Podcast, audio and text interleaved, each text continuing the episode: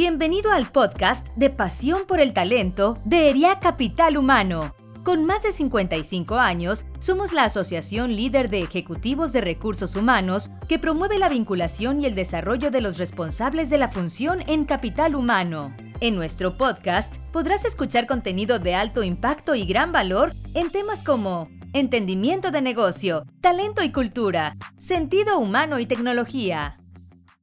Buenas tardes, bienvenidos a un episodio más de ERIAC Pasión por el Talento. El día de hoy nos acompaña el doctor Alfonso Ernesto Benito Fraile.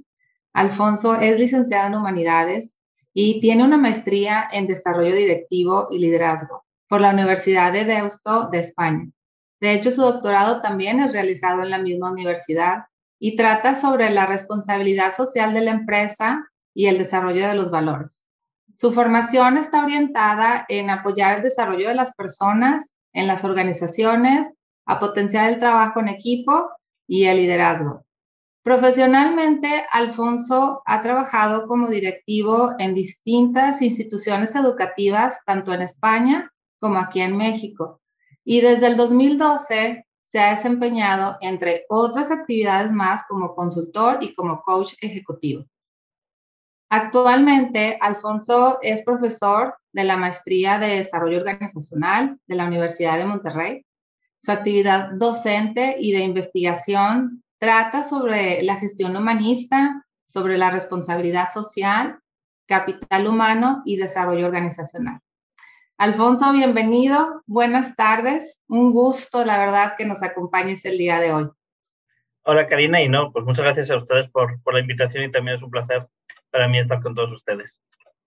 Muchas gracias nuevamente por aceptar esta invitación. Me encantaría que nos compartieras qué, qué hizo que tomaras la decisión de hacer lo que hoy haces. Pues no sé si el destino, la vida, tampoco creo que me viera haciendo otra cosa, ¿no? Eh, quizás es un querer vivir los momentos felices y como que mi etapa universitaria fue de las más felices, yo creo, de la vida, entonces es como quedarte ahí congelado en ese momento, ¿no? Pero aparte de eso, yo creo que entiendo la vida como un servicio y un servicio aprovechando los talentos que cada quien tenemos, ¿no? Y creo que uno de mis talentos es el ser capaz de comunicar o compartir ideas, conocimientos a otros y el poder ayudar a desarrollarse a las personas, ¿no? Y, yo creo que por eso también estoy en este mundo de, de la academia, de la investigación, de las conferencias, etc. Gracias por compartirlo me, gusta mucho esa parte que, me resuena, esa parte de la felicidad, de la comunicación, a lo que me lleva también a, a profundizar más sobre el tema del día de hoy, que es el bienestar integral, porque pues más allá, o el bienestar es más allá de, de programas y de iniciativas individuales. Es una estrategia de personas eh, que a largo plazo y la verdad es que también utiliza recursos para lograr objetivos de resiliencia y más en estos en estas etapas ahora que estamos viviendo desde hace dos años donde la resiliencia se ha vuelto un tema muy importante. Entonces todo esto se, se lleva durante un periodo sostenido en el tiempo y algo bien valioso también es cómo la cultura determina si esos programas de bienestar para los colaboradores prosperan o fracasan. Por lo que las empresas pues deben evaluar muy bien si, las, em, si, las, si esta cultura organizacional está ayudando o está obstaculizando en sus esfuerzos para mejorar el bienestar y sobre todo la resiliencia.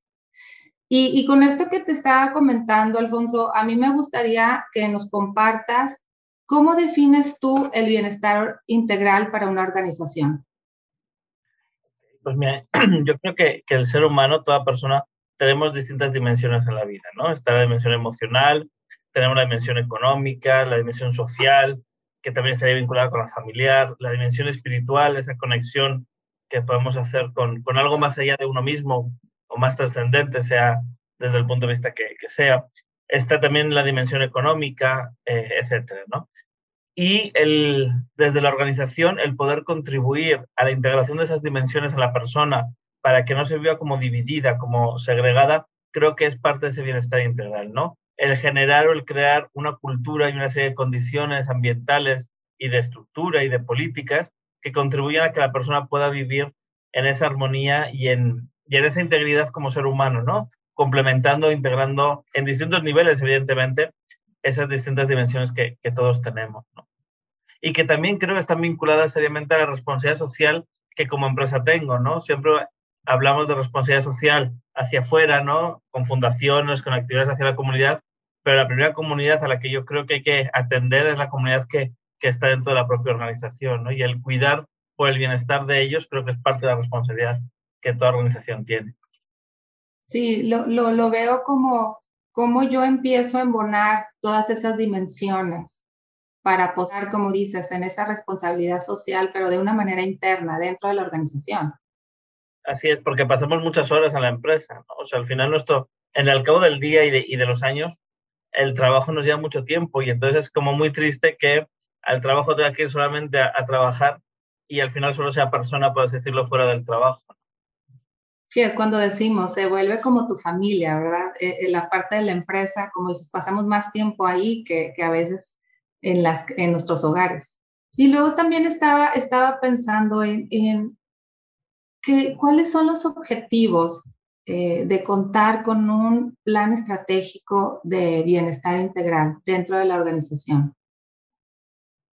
Pues yo creo que, varían. O sea, yo creo que el ideal sería el creer en las personas que tenemos y el contribuir a su desarrollo, ¿no? Y el poner realmente al ser humano en el centro de la organización como un fin y no tanto como un medio, que a veces parece que es lo que algunas empresas pueden parecer, ¿no? que, utilizan a las personas como un recurso, y por eso hablamos mucho de recursos humanos a veces, ¿no? Para el, para el fin que es el generar dinero. Pero al margen de eso, pues bueno, también estaría el, generar un entorno también de satisfacción laboral, ¿no? Donde la persona al final, como decíamos, de esas horas que invierte con nosotros y que invierte en la organización, también puede encontrar un, una satisfacción y puede encontrar un ambiente pues, de dignidad de trabajo, un ambiente respetuoso con, con lo que es el ser humano y con la persona, ¿no? Por otro lado, también eh, debería contribuir, o esperamos que contribuyera también a atraer el talento, es decir, ¿quién no va a querer trabajar en una empresa donde pues, pueda desarrollar sus objetivos también personales y profesionales a la par que desempeña una labor o un trabajo, ¿no? Entonces, que podamos atraer los mejores talentos a partir de la cultura que generamos, ¿no? Más allá de, de los incentivos o de otros elementos externos que pueda haber, ¿no? También hay autores que te dicen que fomenta la fidelización. Hoy en día vivimos cada vez más con mayor, eh, con menos retención de colaboradores, ¿no? Muchas veces se van muy a menudo, se van muy rápido y sobre todo las nuevas generaciones que son como más inquietas, ¿no? Donde si no ven que hay una promoción rápida, una opción rápida para, para crecer, luego, luego buscan igual dónde cambiarse, dónde irse para seguir avanzando en su crecimiento profesional, ¿no? Entonces, pues se supone que también el generar un entorno de bienestar, donde la persona, como digo, se desarrolle en todas las facetas, en todas las dimensiones, pues también contribuye a esa fidelización y por tanto a ese, a ese compromiso. ¿no? Y lo que esperaríamos es que si tenemos al mejor talento, que está comprometido, que está satisfecho, que está contento, que está haciendo el trabajo con, pues con, con alegría, con felicidad, que no hay que decir estar siempre con la sonrisa en la boca, ¿no? O sea, al final la alegría la felicidad tiene que ver a veces con, con otro tipo también de comportamientos, ¿no? Con, o con una manera de estar en la organización ante los demás, pues yo creo que también lograremos una mayor productividad y por tanto unos mayores resultados también para la organización. Es correcto, es cierto, sí, fíjate, porque pues sí sabemos que uno de los resultados que se logran con, con esta práctica, como lo comentas, pues es felicidad, es satisfacción, atraes talento. Y, y eso también se, se hace y, y se, el resultado es empleados más motivados. Entonces, al tener empleados más motivados, pues también se traduce en mayor productividad. De hecho, hay un estudio de la Universidad de Warwick en el Reino Unido que, que, donde se demuestra que cuando los colaboradores son felices, son hasta un 12% más productivos. Claro. Y lo vemos en muchas facetas de nuestra vida, ¿no? O sea, cuando estamos más felices o cuando tenemos unas emociones más positivas, pues nos salen también cosas mucho mejor y nos fluyen mucho más. Sí, se va acomodando en consecuencia, ¿no? Entonces es como que vamos a ir siendo más felices y empezamos incluso a ver cosas es, y empezamos a agradecer más, ¿verdad? Y a mí me gustaría mucho que nos platiques, Alfonso, de qué manera o con qué acciones nos recomendarías promover el bienestar integral dentro de la organización.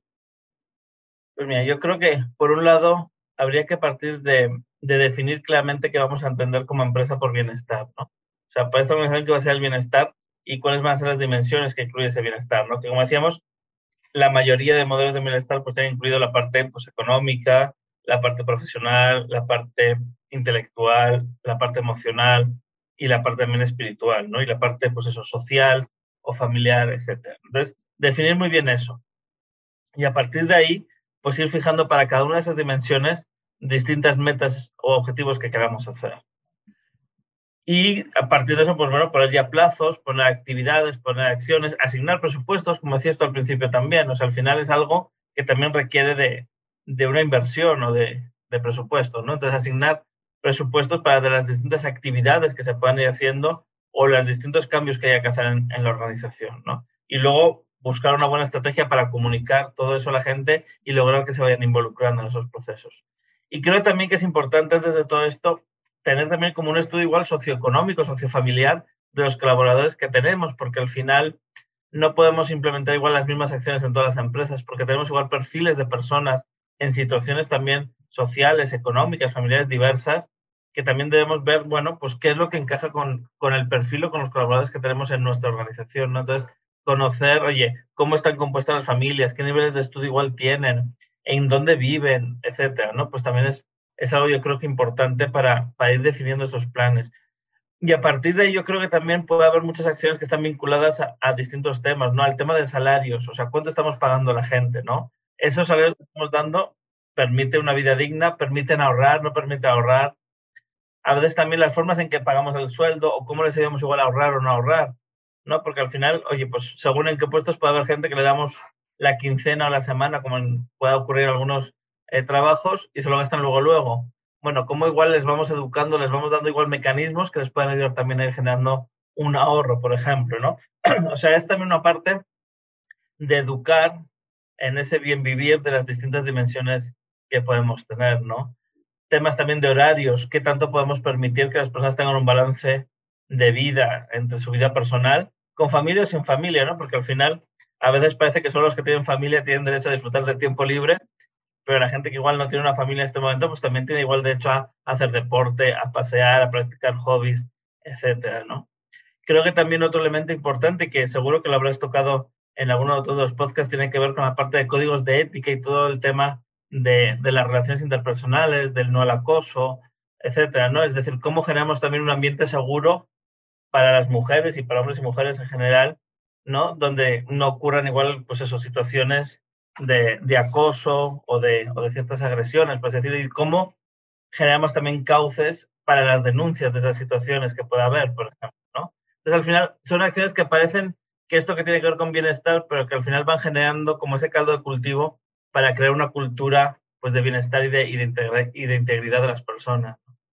Sí, fíjate, y me, y me llevas a pensar en, en, que eso es la parte de conocer a la persona, es la parte de la comunicación, es la parte de, de que vayas conociendo, porque todos los casos son diferentes. Me llamó mucho la atención y se me hizo bien importante cuando dices, oye, tenemos, tienes que, o tenemos como organizaciones que conocer incluso el nivel socioeconómico de las personas, cómo los podemos educar en, en, caso de que así se requiera.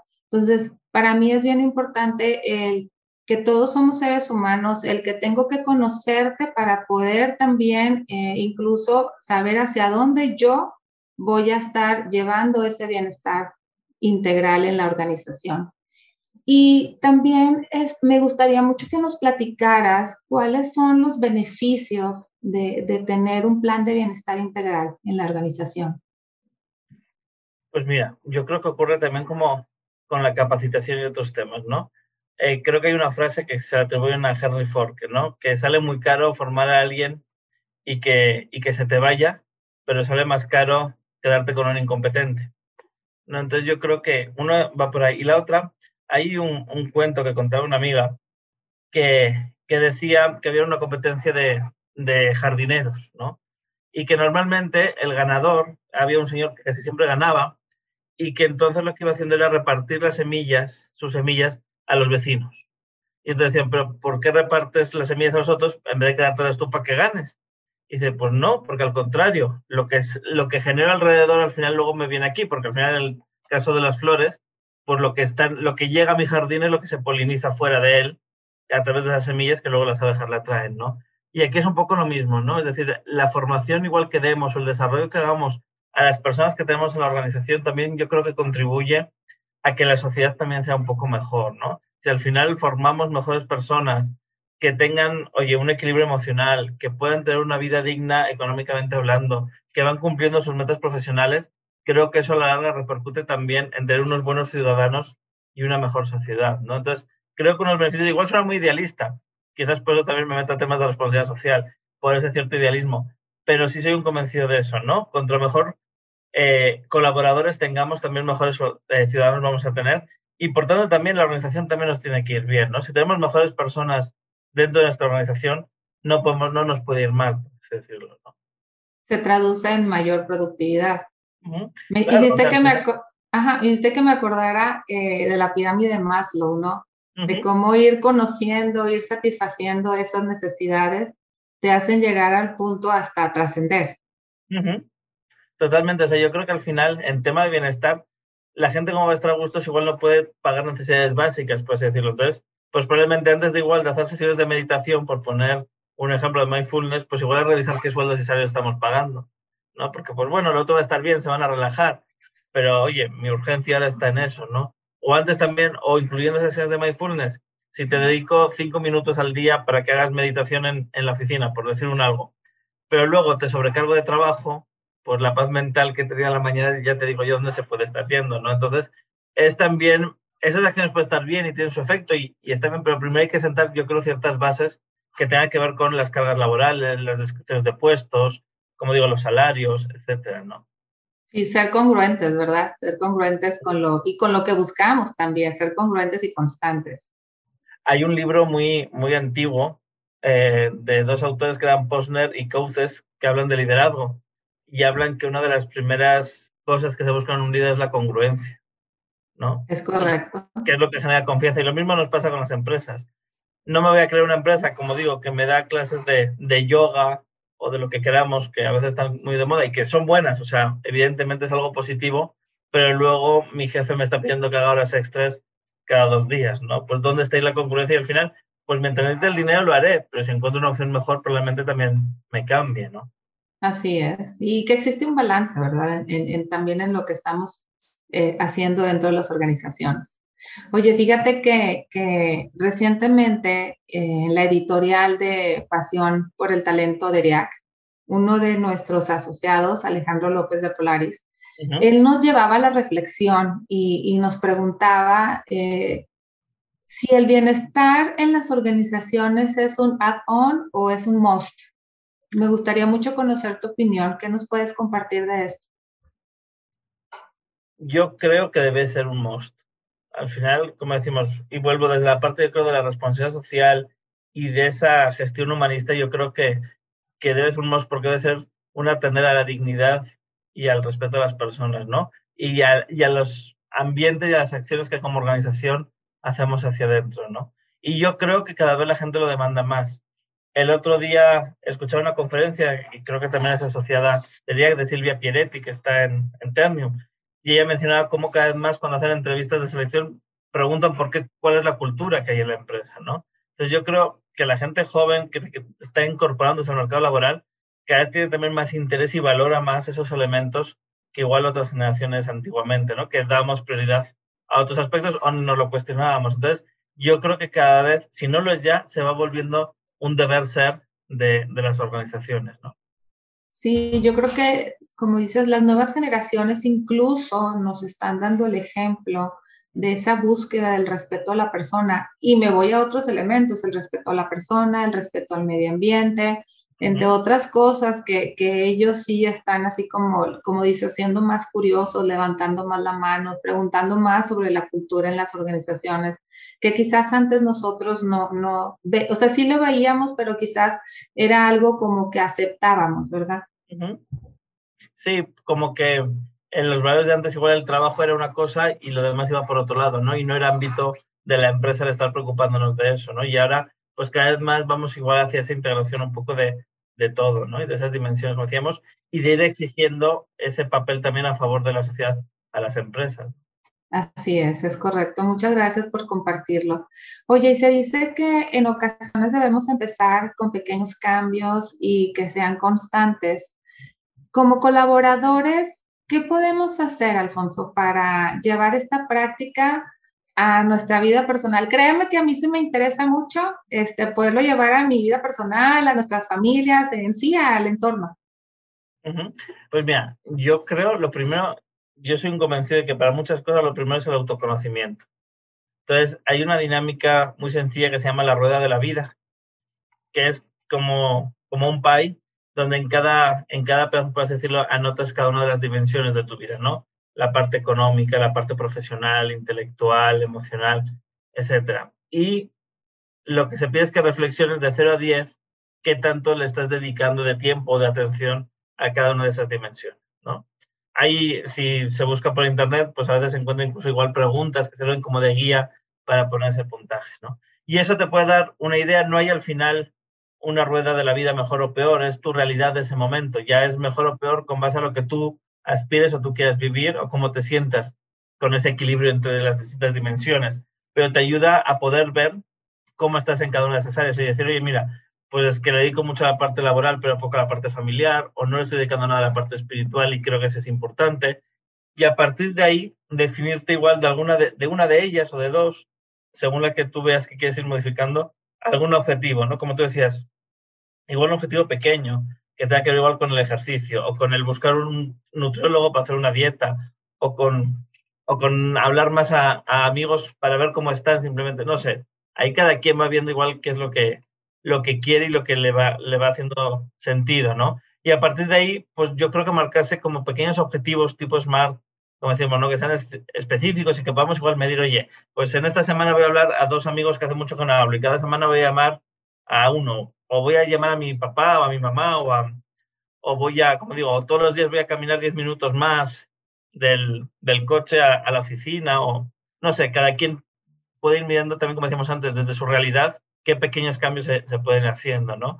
Últimamente andaba leyendo un libro que se titula Hábitos Atómicos y precisamente habla de eso, ¿no? De que a veces es más importante, igual que cada día andes cinco minutos y generes un hábito diario de, de, caminar, a que de repente no camines nada y luego te dediques a hacer una hora o te prepares para una maratón y después de la maratón ya no vuelvas a correr hasta la siguiente, ¿no? Porque al final la constancia y el ir haciendo esos pequeños cambios que parecen nada, ayudan a que gracias a que no parecen nada, al final sean mucho, ¿no? Con el tiempo.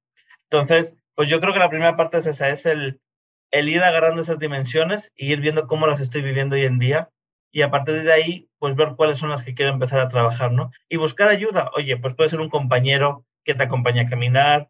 Si hay más presupuesto, pues puede ser igual, oye, un psicólogo, a veces también viene bien alguien con quien hablar, un coach para que te ayude igual a ciertos temas profesionales, yo qué sé, o sea, y como digo, un amigo que sabe igual más de temas de meditación que te ayude igual a meditar o te da igual una pauta, no sé, o sea, ahí dependiendo de lo que se quiera trabajar, pues el viendo quién me puede también apoyar y con quién puedo contar para ir haciendo esos cambios en mi vida. Sí, y, y me llevaba ahorita que estabas diciendo, oye, pues que sean objetivos alcanzables, ¿no? Porque para que puedan ser constantes, pequeños pasos, cuando los conviertes en hábitos, entonces ya se vuelven un poco muchísimo más fáciles de, sostener, que como decías, a lo mejor sí me aviento un maratón y luego a lo mejor me voy a tardar un año más en volver a prepararme, pero que sean cosas alcanzables. Y, y esa parte del autoconocimiento me gustó mucho, con el ejemplo que nos das del PAI.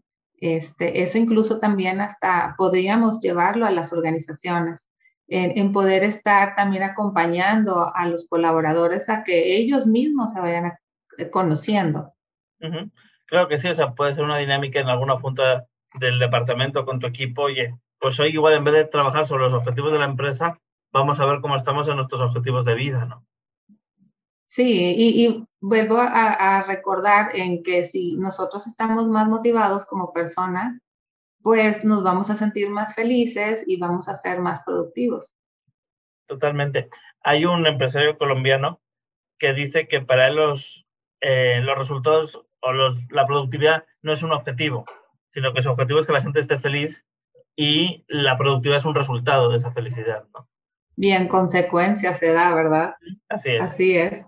Sí, pero digo, esa parte del autoconocimiento a mí se me hace bien interesante. Eh, las ideas que nos diste eh, son bien valiosas y, yo creo que también son, son para llevarlas a cabo dentro de las organizaciones, son, son muy buenas. Y, buscar, si no, una red de apoyo, como dices, si, si es para nuestro entorno personal, este puede ser hasta con amistades, y si es dentro del de, el entorno organizacional, ahí nos podría sugerir tú algo.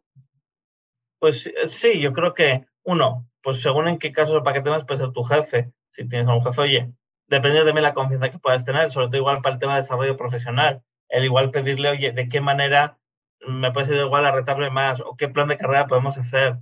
Si es una cuestión de cargas de trabajo, de cómo vivir igual el deporte, o sea, pues siempre tenemos compañeros que tienen distintos talentos, ¿no? Y que nos pueden aportar a lo que nos falta a nosotros y podemos pedirles igual apoyo, ¿no? Me gustaría mucho eh, que nos pudieras recomendar a, nosotros, a la audiencia, eh, en los últimos meses, ¿qué has leído que nos recomiendes? Pues mira, te quiero recomendar tres libros que no los he terminado, pero ahí van en, proceso, ¿no? El primero es, de, es el de hábitos atómicos que te decía, ¿no? De James Clear. Y habla eso, de cómo igual ir generando hábitos nuevos en nuestra vida, ¿no? Y cómo pues poco a poco, como hacíamos de una manera incremental, que casi no lo notamos, se nos pueden ir colando, porque al final es lo que nos pasa también con los malos hábitos, ¿no? Un día no tenemos nada que hacer y nos sentamos a ver la tele así ingenuamente o a ver redes sociales, ¿no? Que a veces está muy de moda, los TikTok. Sí, ya sé. Viendo, y acabas viendo 20 minutos de gatitos. ¿Y qué pasa? Que al final era porque pues es muy corto, no pasa nada, puedo ver otro, no se me va a ir nada de tiempo y en ese incremento de, de, no darnos cuenta de lo poquito que es, se nos va. Por lo mismo que nos puede pasar para un vicio, vamos a decirlo así, o para un mal hábito, podemos intentar usarlo a favor en un hábito positivo, ¿no? Y entonces igual ver esos dos minutos, ese segundo, esa pequeña acción que no nos supone esfuerzo, cómo la podemos mantener en el tiempo y quizás cada rato igual subirla un poquito más. No es como cuando empiezas al gimnasio, que has de decir, mira, pues empieza 15 minutos y cuando pasen X semanas, súbele 5 más, ¿no? y así es una manera en la que no te vas a dar cuenta, pero lo que vas ganando es que en la constancia, como decíamos antes, vas generando esa transformación, ¿no? Y se va sumando. Entonces, ese es uno de, de los libros que, que, recomiendo. Y aparte de transformación positiva. Como dices, es, es muy fácil quedarse inmerso en las redes sociales ahorita que están tan al alcance, pero muy, muy buena idea el que podamos estar invirtiendo también en un hábito que se convierta en algo muy positivo. Sí, y buscar los huecos, ¿no? O sea, igual a veces, oye, ver también qué nos funciona más. Volvemos a esa parte de autoconocimiento, oye, y por ejemplo, en mi caso, lo mucho poco de ejercicio que hago me funciona hacerlo en la mañana, que es cuando pues nadie me busca, no me puedo complicar con, con ninguna cita, ninguna junta, y entonces me enfoco. Mientras que si lo dejo para la tarde ya sé que va a haber días que sí, días que no, porque seguro que alguien me pide un café o me viene un alumno a una asesoría o cualquier cosa, ¿no? Entonces, conocernos también qué nos funciona mejor y cuál es el hueco donde mejor podemos ir insertando esos pequeños cambios. Otro libro es precisamente de este empresario colombiano, se llama Juan José Piedraíta él y Paolo Longo, y el libro es Al que encontremos trabajando, lo echamos. Porque él parte de que la gente no tiene que ir a trabajar, sino que tiene que ir a ser feliz y a, y a contribuir y a generar valor, ¿no? Y cómo, y entonces en ese libro habla desde su experiencia de cómo generar una cultura organizacional que pone a la persona en el centro de la organización, ¿no? Y que, como decíamos, la productividad va a ser al final el resultado de la gente aportando y generando valor y de ver cómo poder solucionar los problemas de los clientes, ¿no? Y es un, es un empresario colombiano que tiene un holding como de seis empresas. O sea, al final también ese modelo cultural le ha dado resultado en sus negocios, evidentemente. Y, y como dice él, que él dice que él no tiene experiencia, sino que es experimentado, ¿no? De que al final es lo que él ha vivido y lo que él está viviendo en, en sus organizaciones y lo plasma en ese libro, ¿no? Y entonces una manera de ver de cómo siendo humanos y tratando a las personas con dignidad y, y como fines también podemos tener resultados. Sí, correcto, así es. Y es lo que te apasiona, ¿verdad? Cuando haces lo que te apasiona, deja de ser un trabajo, deja de ser una, una obligación, ya lo empiezas a disfrutar. Y el último, que es un libro más, más antiguo, es el de Fluir, que es de psicología positiva, ¿no? Y que habla de, de esos momentos en la vida que estaremos en los que estamos haciendo un trabajo o una actividad y se nos va el tiempo y aunque nos cuesta, ni lo sentimos, ¿no? Y cómo habla de que, bueno, pues de que hay que buscar esas actividades que nos ayudan a estar concentrados, que nos suponen un cierto desafío y que además vamos teniendo como ese feedback al momento que nos ayuda a permanecer en, la actividad, ¿no? Y al, al, ya me falta poco, voy a ver cómo lo termino, ¿no? Y aún así, entonces lo vas disfrutando y lo vas alargando de una manera concentrada y va fluyendo esa actividad o ese trabajo, ese proyecto en el que está, ¿no? Yo creo que serían como los tres que recomendaría en este momento. Sí, suenan bien interesantes los tres. Este, vas a ver que más de uno los vamos a buscar para leerlo. Eh, te agradezco bastante, Alfonso. Eh, muchísimas gracias eh, por habernos compartido toda tu experiencia, todos tus conocimientos. Es muy, muy valiosa información y sobre todo también por tus recomendaciones. Muchas gracias también a nuestra audiencia por escucharnos. Les esperamos en el siguiente episodio de Pasión por el Talento. Hasta la próxima. Buenas tardes y que tengan un maravilloso día. Muchas gracias y muy buenas tardes. Gracias por habernos escuchado. Te invitamos a seguir nuestro podcast en Spotify, Apple Podcast y Google Podcast. También puedes seguirnos en nuestras redes sociales. Encuéntranos como ERIAC Capital Humano. Te esperamos en el siguiente episodio de Pasión por el Talento.